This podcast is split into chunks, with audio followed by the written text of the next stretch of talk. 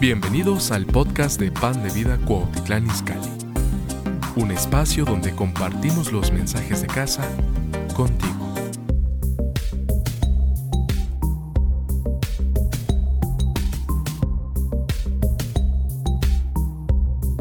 Quiero hablar sobre el tema el poder de las lágrimas. Jesús hizo una declaración en el Sermón del Monte que todos conocemos como las bienaventuranzas. Y ahí en Mateo capítulo 5, verso 4, dice algo muy poderoso. Dice, bienaventurados los que lloran,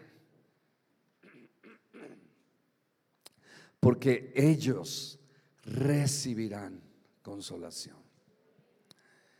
Saben, eh, imagínense la multitud estaba ahí en el mar de Galilea, al norte de Israel, Medio Oriente.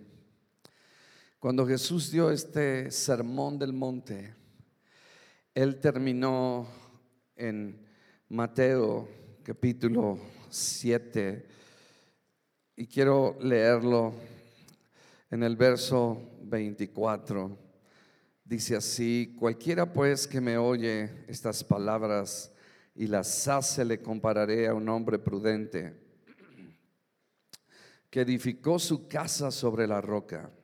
Descendió lluvia y vinieron ríos y soplaron vientos y golpearon contra aquella casa y no cayó porque estaba fundado sobre la roca.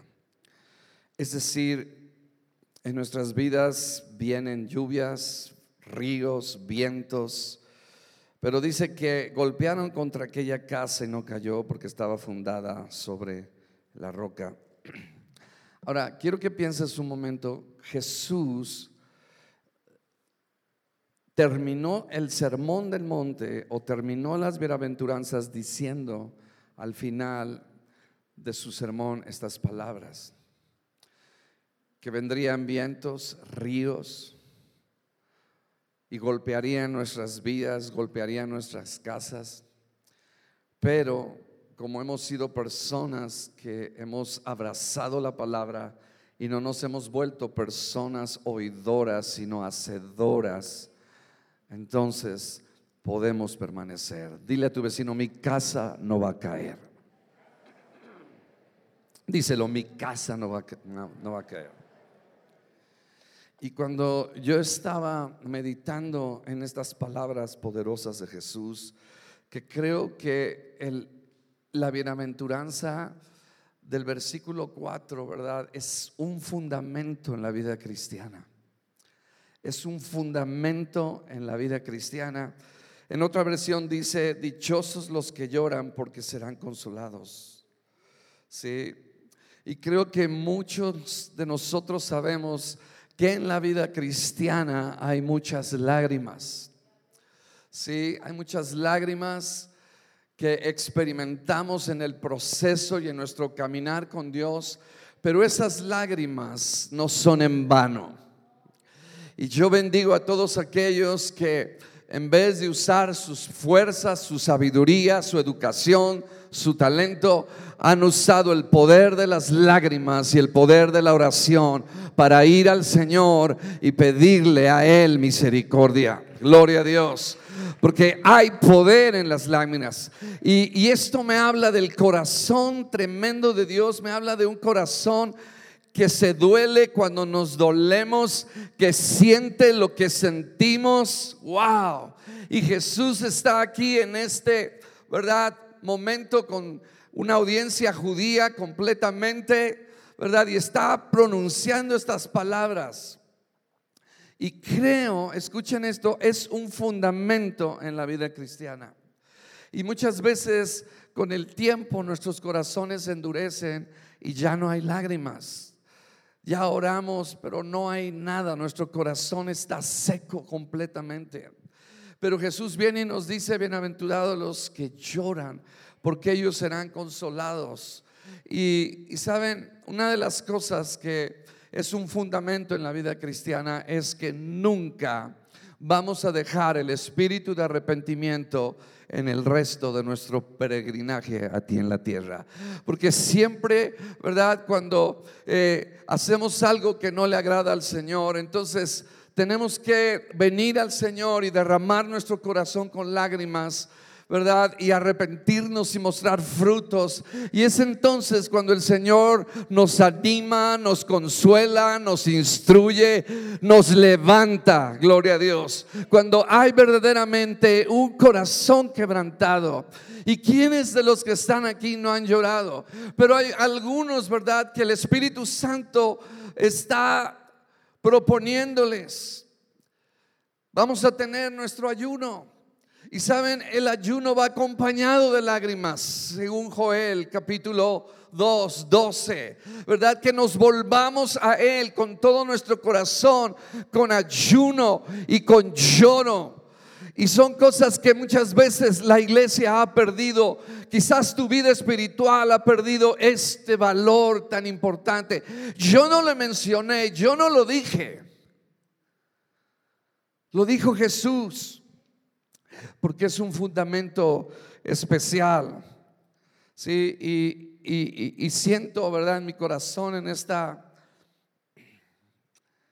en esta tarde, ¿verdad?, que hay personas aquí que han llorado por su familia, por sus hijos, que han llorado, ¿verdad?, porque están pasando una prueba, una enfermedad. Y, y sé que sus lágrimas no son en vano. Dios es un Dios de consolación, Dios es un Dios de misericordia. Y Jesús declaró estas palabras tan, tan poderosas.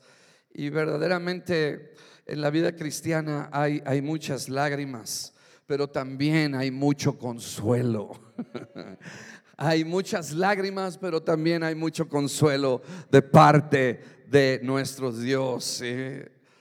Aquí hay personas que han sufrido y han llorado, ¿verdad? Lágrimas por causa de su servicio al Señor y, ¿verdad? Han sufrido dolor, han sufrido traición, han sufrido heridas, pero han llorado y esas lágrimas los ha, ¿verdad? Levantado porque viene el Señor y los levanta y los fortalece y estas personas no se rinden porque siguen adelante, porque sus lágrimas, aleluya, están en su libro. Él las tiene ahí anotadas, Él las tiene en su redoma. Y viene el día en que toda la iglesia del cuerpo de Cristo en el mundo, el Señor nos enjuagará toda lágrima que ha salido de nuestros ojos y seremos consolados eternamente, gloria a Dios. Pero no solamente eternamente, sino aquí en esta tierra, el Espíritu Santo. Saben, cuando Jesús dijo tantas cosas en esta frase de bienaventurados los que lloran, es decir, dichosos, es decir, felices, ¿verdad? Porque muchas veces nuestros corazones se endurecen. Saben, eh, muchas veces, ¿verdad? Dios nos, nos habla y nos dice que le sirvamos. Nos dice que le busquemos, nos dice que cambiemos nuestros caminos nos dice que cambiemos nuestra actitud con todo respeto, pero a veces, ¿verdad? No le hacemos caso al Señor. Y entonces de repente Dios permite ciertas pruebas en nuestras vidas. Vienen los ríos, vienen los vientos y nos golpean.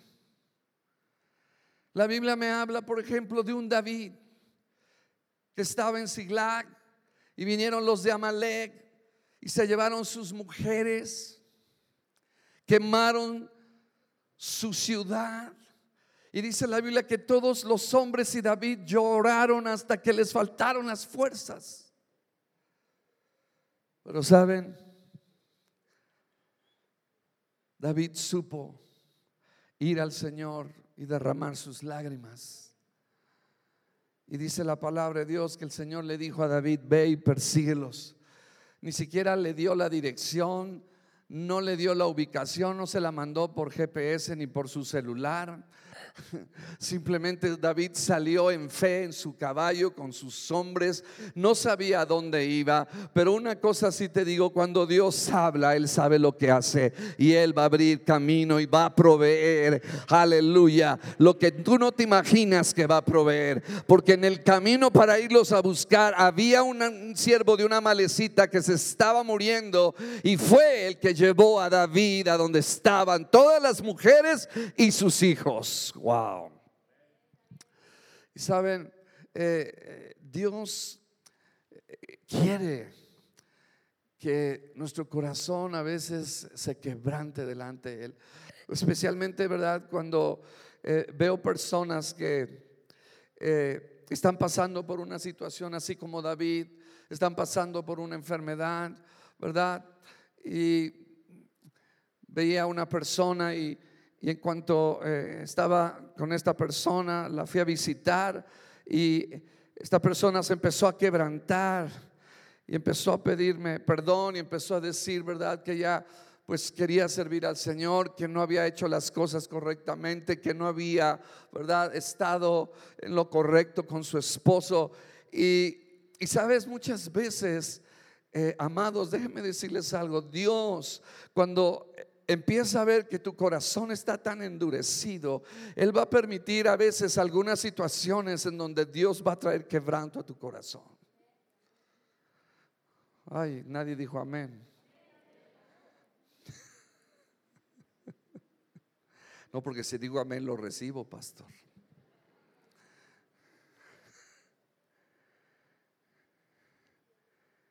Yo no sé qué sucede con nosotros, ¿verdad? ¿Cuántos ¿Cuántos reconocemos que a veces somos duros de servicio? ¿Y los demás que no levantaron su mano? Están duros, ¿verdad?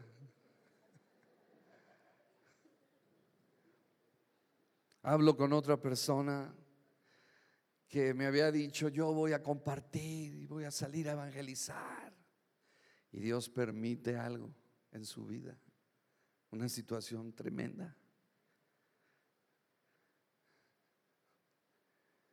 Y ahí en el hospital empieza a compartir la palabra, empieza a hablar de Jesucristo. y estoy hablando con él y me dice, pastor, ahora sí saliendo de este hospital, voy a predicar el Evangelio.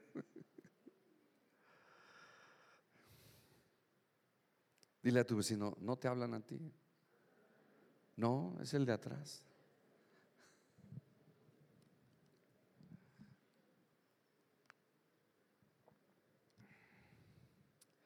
Saben, las lágrimas mueven a Dios. Y algo que nunca debemos de perder es ese espíritu de quebranto. Porque mientras estemos en esta tierra va a haber temporadas, épocas en donde el enemigo nos engañe, no nos demos cuenta, tomemos decisiones pobres y vamos a tener que derramar y humillarnos delante del Señor. Y entonces esta escritura se va a volver una realidad. Y ese espíritu de arrepentimiento con frutos, con quebranto, va a ser poderoso porque eso va a traer fortaleza y consuelo a tu vida. Sí. Entonces, yo creo que eh, estamos viviendo tiempos en donde veo mucho endurecimiento, aún en la iglesia. Hay personas que creo que tienen años sin llorar. Sí, y, es increíble que eh, el Señor declare estas palabras eh, en, la, en la Biblia. Y creo que Dios espera que derramemos nuestros corazones con lágrimas. Saben, científicamente aún no se sabe por qué lloramos cuando sentimos emociones. Sí, pero, pero son reales. Pero lo que sí se sabe es que las lágrimas expresan y estabilizan el estado de ánimo. Y, y lo más increíble es que cuando Jesús dice, bienaventurados los que lloran, Dios está interesado en cómo tú te sientes. Él sabe cómo te sientes. Él ve tus lágrimas, tus sentimientos. Aleluya. Y yo te hago la pregunta, ¿te puedes poner en esta actitud de ser una persona quebrantada y que llores para que venga el consuelo? Y ahorita te voy a decir algunos ejemplos. Por ejemplo, yo tengo que provocarme a las lágrimas. Cuando yo me doy cuenta que le he fallado al Señor y que el Señor me ha estado hablando y que el Señor ha estado ¿verdad? Diciéndome que corrija, que no haga esto. Y yo he endurecido mi corazón, pero cuando yo tengo esa sensibilidad en mi corazón y puedo decirle, Señor, perdóname. Y no es simplemente un perdóname, es un humillarme delante del Señor y derramar mi corazón y dejar que Él traiga restauración a mi vida. Sí. Saben, las lágrimas tienen poder. Eh, yo, recuerdo cuando construimos el auditorio, eh, la persona que, nos eh, construyó, nos, nos, robó. tuvimos que pues levantar gente de pan de vida, ingenieros, arquitectos, y fueron los que nos echaron la mano. Pero yo estaba desesperado. Y yo recuerdo que pasé un, tiempo de, lágrimas y diciéndole, Señor, haz tú la obra, no permitas que nos roben. Y ahí, eh, ¿saben? En esos, en esos momentos es cuando estás ahí quebrantado y llorando, son los momentos en los que más sentimos a Dios. Son los momentos en que Dios más disfruta de ti porque en ese momento estás humillado y estás dócil y estás perceptivo, pero cuando estás endurecido no oyes lo que Dios dice. Y estaba ahí llore y llore y llore. Y Señor, esta persona nos ha robado. Señor, ayúdanos por favor. Pero saben una cosa, cuando Dios convierte tus lágrimas en gozo, porque también vamos, vamos a reír con lágrimas de gozo, de respuestas que vamos a encontrar cuando busquemos al Señor. Y ahí estaba llore y llore buscando la presencia del Señor. Hasta que un día me llama esta persona que nos robó, dice, pastor, venga por favor rápidamente. y nos da una propiedad para restituir lo que nos había robado. Dile, las lágrimas tienen poder. Hay algunos que nomás lloran para manipular. Ay, mi amor. Pero de esas no hay aquí, son los de la primera, gloria a Dios. ¿Verdad, señoras, que ustedes no lloran para manipular? no son muy sencillas. Ah. Y saben, ahora que entremos en este ayuno es, un tiempo de llorar, de buscar la presencia del Señor. Entonces, escucha, tú eres bienaventurado cuando tú mismo te provocas a llorar buscando al Señor, ayunando, volviendo tu corazón a Él con lágrimas genuinas que traen cambios a tu vida. Por eso dice Joel, dice, ahora bien, afirma el Señor, vuélvanse a mí de todo corazón, con ayuno, con llantos y lamentos. Rásguense el corazón y no las vestiduras. Vuélvanse al Señor su Dios, porque Él es bondadoso y compasivo, lento para la ira y lleno de amor. Wow cambia de parecer y no castiga. No hay más beneficio que cuando has derramado tu corazón con lágrimas, cuando viene el Espíritu Santo, te anima, te fortalece, te consuela, te exhorta y te anima. Eso es lo que Jesús dijo. Bienaventurados los que lloran, porque serán consolados. Eres bienaventurado cuando fallamos y reconocemos y nos arrepentimos con lágrimas. Eres bien, es un, es un fundamento en la vida cristiana. ¿sí? Miren, todos los que estamos caminando con el Señor sabemos que eh, eh, eh, hemos llorado. Bueno, a lo mejor nada más soy yo. Pablo decía, sirviendo al Señor con toda humildad, dice, y con muchas lágrimas. Es que tenía un problema en el lagrimal. No, era por todo lo que había padecido y pasado. Pero Dios siempre trayendo consuelo. Y sabes, cada lágrima que has derramado no será en vano. No será en vano. Sí. Eh, a mí me gusta ahí en, Isaías capítulo 38 eh, algo que está muy poderoso. Verso 1 dice, dice, en aquellos días Ezequías se enfermó de muerte. Y yo no sé, quizás aquí haya alguien que esté con una enfermedad, con una situación de muerte, un hijo, un familiar, una deuda, un trabajo. Yo no sé. Pero yo te voy a decir el poder de las lágrimas. ¿Me están oyendo? Los que están conectados. Dios les bendiga. Dice, en aquellos días Ezequiel se enfermó de muerte. Y vino a él el profeta Isaías, hijo de Amós, y le dijo, el Señor así dice, ordena tu casa porque morirás y no vivirás. Fíjense verso 2. Entonces volvió Ezequiel su rostro a la pared e hizo oración al Señor y dijo, oh, esto es una palabra tan poderosa. Escuchen. Y dijo Ezequías, oh Señor, te ruego que te acuerdes ahora que he andado delante de ti.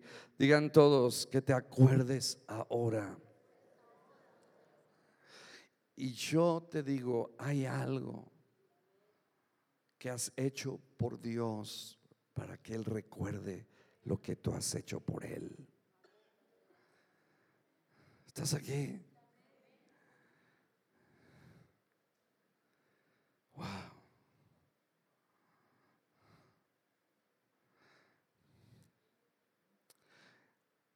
Darle, escuchen esto, darle a Dios una razón para que te recuerde. Dios va a recordar todo el servicio que le has prestado. Dios va a recordar tus lágrimas. Dios va a recordar cuando has visitado una viuda. Dios va a bajar el libro de las memorias de cosas que has hecho por Dios y tú no te has, ya no te acuerdas, las has olvidado, pero no tu Dios, pero no tu Dios.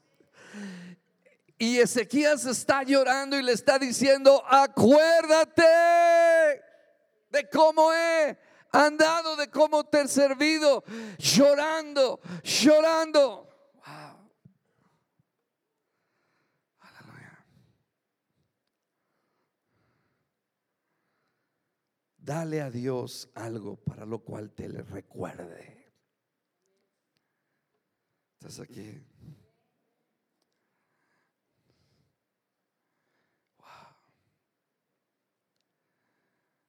¿Qué has hecho por el Señor. A veces tenemos que rogarles que sirvan, que ayuden a su prójimo.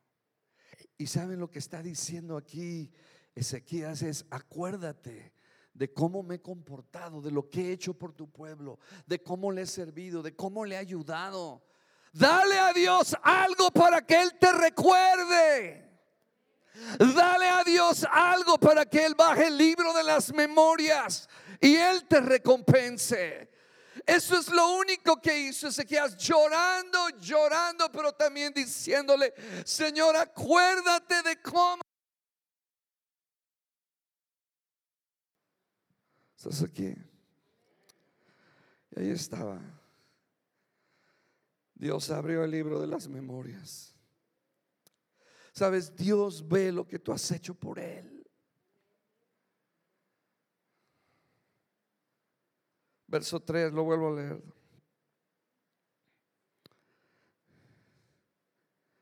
y dijo, Señor, te ruego que te acuerdes, ahora que has dado delante de ti en verdad y con íntegro corazón, y que he hecho lo que ha sido agradable delante de tus ojos. Y lloró Ezequías con gran lloro. Sabes, cuando venga un momento donde venga un río, donde vengan los vientos, tú tienes que darle a Dios algo para lo cual Él te recuerde.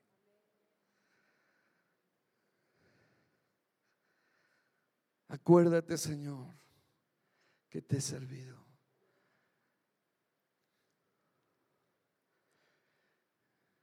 ¿Y saben qué hizo Dios? Empezó a ver el libro de las memorias. Ah, caray, Ezequiel sí. La verdad es que, wow, me ha servido, hizo esto, restauró esto, volvió a mi pueblo, bla, bla, bla, bla. Y Dios dice, le voy a añadir 15 años. El poder de las lágrimas. ¿Cuándo fue la última vez que pasaste una noche llorando delante del Señor? Diciéndole, Señor, me siento frío, me siento apático. A veces no te deseo. A veces no quiero ir ni, ni ir a la reunión. Mi esposa está bien fea. Mi esposo está feo pues necesitas volverte a Dios para que Dios cambie la belleza de tu esposa y veas lo hermoso que es ella. Pero como está tan lleno el corazón de grasa.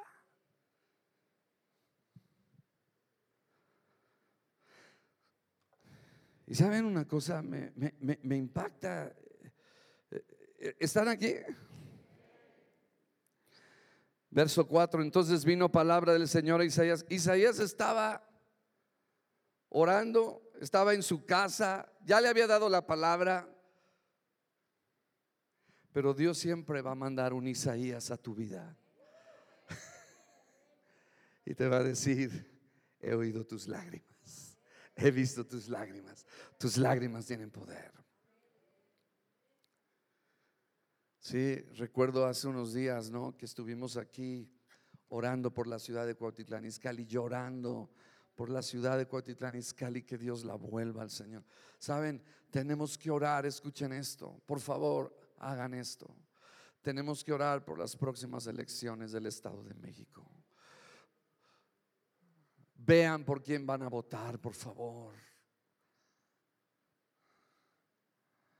Yo sé que la política en México está corrompida. Pero tenemos que llorar, tenemos que clamar al Señor por México, por el Estado de México, que Dios ponga a la que va a ser la persona adecuada. ¿Estás aquí? Porque nos volvemos e, e, egoístas mientras a mí no me afecte. No tengo problema pero están tus hijos, están tus nietos. Tú y yo vamos de salida, pero ellos no. ¿Qué tierra les vamos a dejar si no nos levantamos clamando y llorando por nuestra ciudad? O sea, Jesús lo dijo. Bienaventurados los que lloran.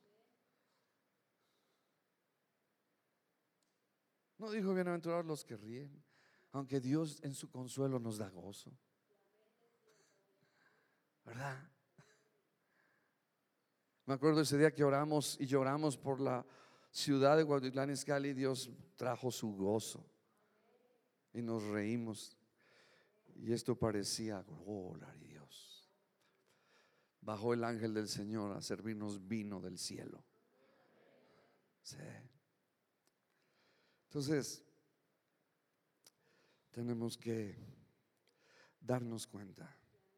Ahora, algo que es muy importante es que lo que a ti te duele, a Dios le duele. Imagínense todo lo que Jesús pasó por amor a nosotros, para volvernos a Dios, para reconciliarnos con Dios. Me gusta lo que dice el profeta Isaías cuando dice, angustiado él, fíjense, oh, wow, angustiado él y afligido, no abrió su boca, como cordero fue llevado al matadero y como oveja delante de sus trasquiladores, enmudeció y no abrió su boca. Él lloró por nosotros, Él sufrió el dolor por nosotros.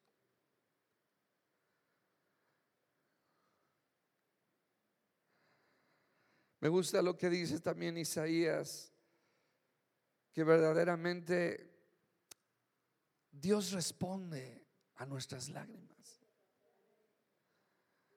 Te vuelvo a repetir, ¿cuándo fue la última vez que pasaste una noche llorando para que tu matrimonio fuera mejor, para que tus hijos vuelvan a Dios, para que tu vida espiritual cambie? ¿Saben por qué no lo hacemos? Porque estamos endurecidos.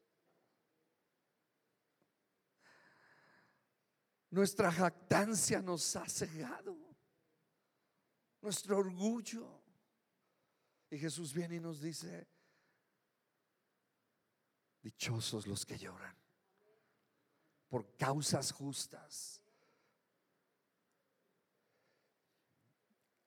Me, me gusta lo que dice Isaías acerca de nuestros dolores, acerca de nuestras angustias.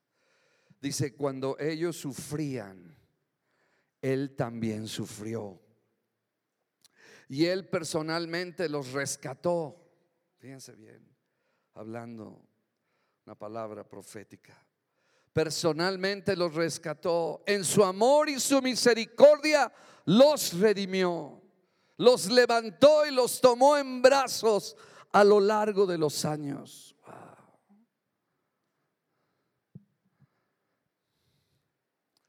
Entonces es el tiempo de derramar nuestros corazones.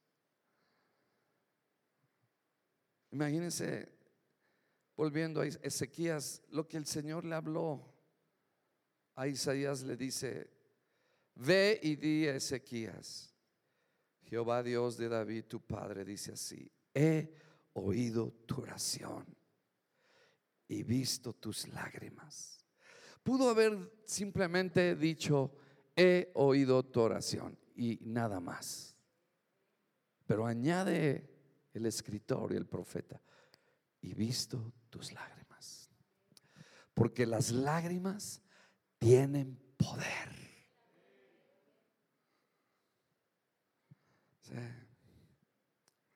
Nuestras lágrimas mueven a Dios. Y por eso es un principio, no solamente en nuestra vida espiritual, es un principio básico el mantener un corazón contrito, un corazón con arrepentimiento como un estilo de vida continuo, acompañado de lágrimas cuando alguno de nosotros nos equivocamos. Y este es un principio también para la vida conyugal. O sea, cuando un matrimonio, ¿verdad? Dice la Biblia, no caerá, como dice ahí en Mateo 7, 24, 25. ¿Verdad? Si hay esta bienaventuranza, si los dos se humillan, si los dos lloran, si los dos se piden perdón, si los dos le dicen, Señor, antes de habernos ofendido el uno al otro, te hemos ofendido a ti, perdónanos, nos humillamos a ti.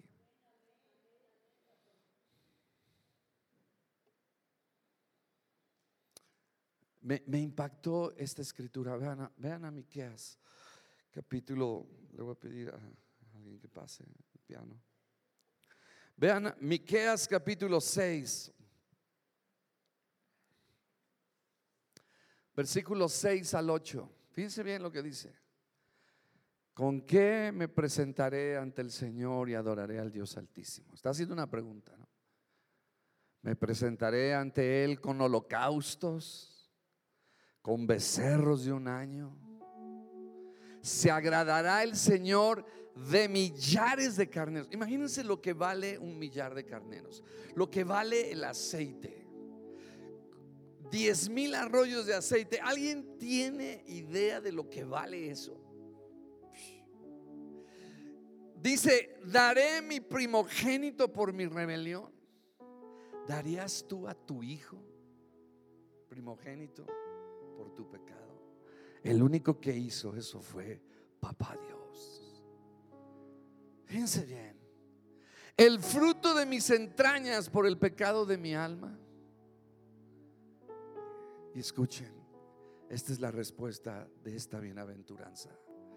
Dice, oh hombre, oh mujer, oh padre de familia, oh esposa, oh joven. Él te ha declarado lo que es bueno. ¿Y qué pide de ti? Solamente hacer justicia, hacer lo recto, ser íntegros, amar misericordia, es decir, tener compasión. A veces vemos en la calle una necesidad y nos pasamos de largo. Amar misericordia. Y la última es humillarte ante tu Dios. Pero yo te voy a decir la clave. Cuando te humillas a Dios, haces justicia y amas misericordia. Porque Dios cambia tu corazón. Ahora, no sé si notaron algo todas las cosas, ¿con qué me presentaré delante del Señor? Si podemos ver el verso 6 y 7. Son cosas que no me cuestan a mí.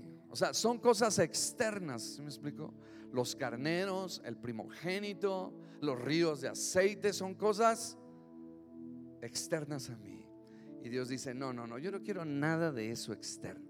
Yo te quiero a ti, humillado a ti que hagas justicia tú, que ames misericordia, no otro, tú y yo juntos. Aleluya.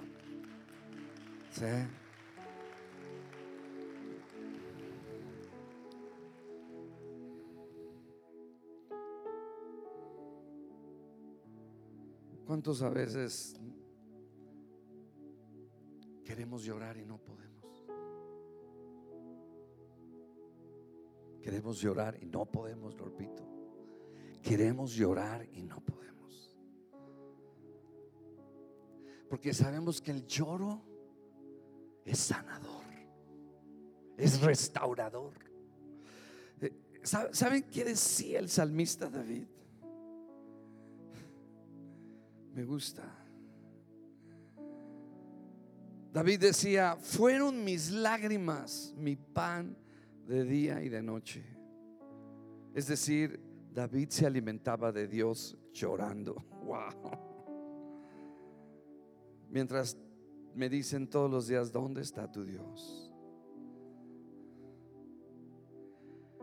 Me he consumido a fuerza de gemir todas las noches. Fíjense bien, David decía, todas las noches inundo de llanto mi lecho riego mi cama con mis lágrimas. Wow.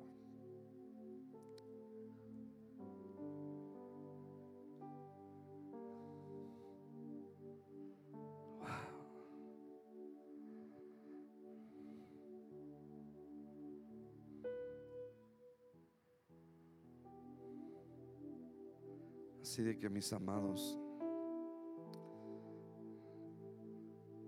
volvamos al Señor.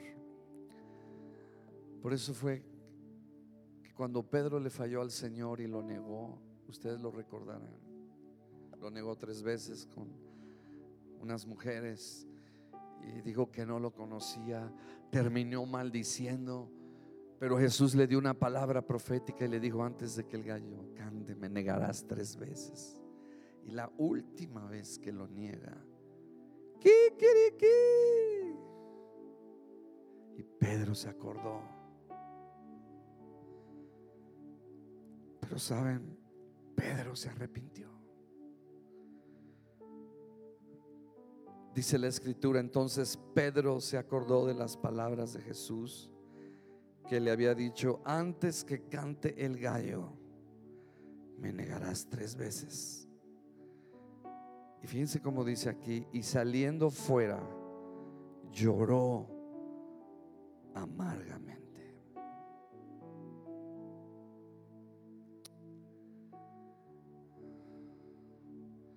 Así de que familia.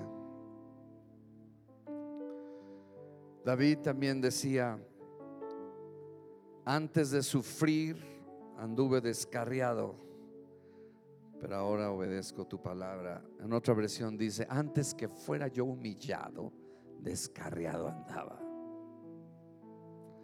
Entonces, si tú eres hija y eres hijo, papá Dios, también nos puede disciplinar.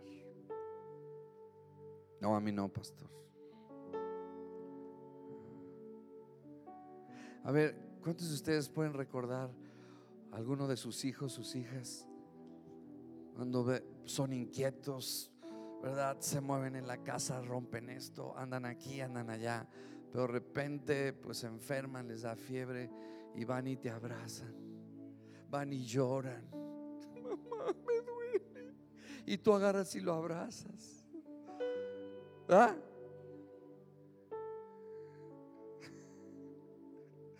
Eso sí se le quita la fiebre.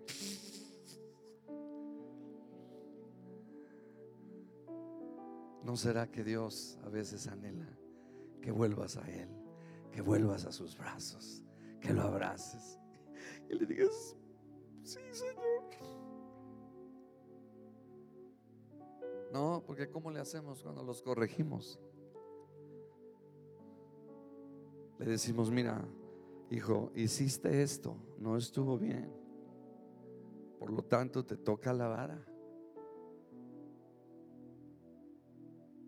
Sí. Le das la vara y llora.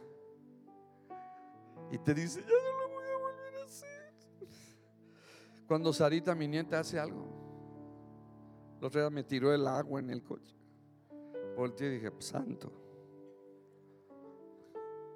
I'm sorry, abuelito. I'm sorry.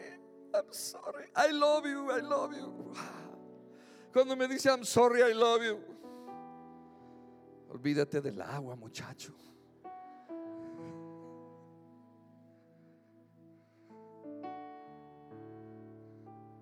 Aquí hay personas que han llorado. Y siento que hay algunas que sus lágrimas han sido vistas.